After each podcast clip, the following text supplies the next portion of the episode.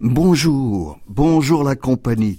Avec Charles Cros, facile de transcender les catégories et de lui accrocher au revers du veston la médaille des médailles pour ses belles inventions.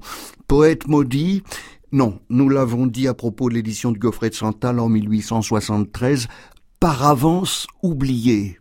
Le grand homme, il en a trop fait dans sa courte vie, longue de 46 années.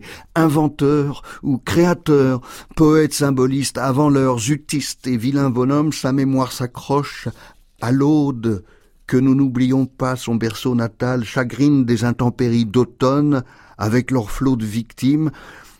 L'Aude, le département La Grâce, son banquet du livre Verdier, l'éditeur, et puis à l'autre bout, L'inventeur, c'est Charles Cros qui pose les, bases du phonographe. L'inventeur est toujours créateur, c'est René Farabé, initiateur des ateliers de création radiophonique, à qui nous dédions ce poème, car nous sommes sur ces ondes-ci, toujours dans les ondes siennes, les lointains proches, comment l'expliquer? Ben justement, sans l'expliquer, par sensation, et fabrique atelier de création. René Farabé est mort en juin 2017, et à l'occasion de la publication nouvelle de certains de ses livres, un hommage lui est rendu.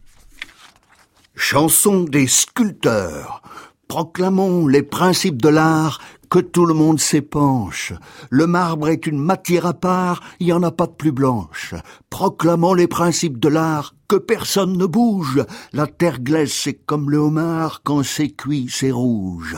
Proclamons les principes de l'art, que tout le monde s'amuse, le bronze dur, à moins que par hasard, pour des clochons de luse. Proclamons les principes de l'art, que tout le monde se saoule, quoique le plat soit un peu blafard, il coule bien dans le moule. Proclamons le principe de l'art, que tout le monde s'entende, les contours des femmes c'est du lard, la chair c'est de la viande.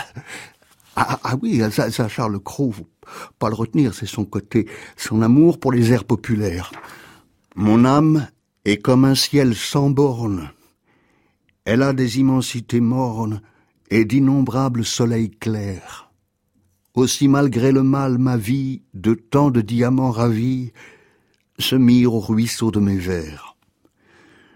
Je dirais donc en ces paroles, mes visions qu'on croyait folles, ma réponse au monde lointain qui nous adressait leur message, éclairs incompris de nos sages et qui, lassés, se sont éteints.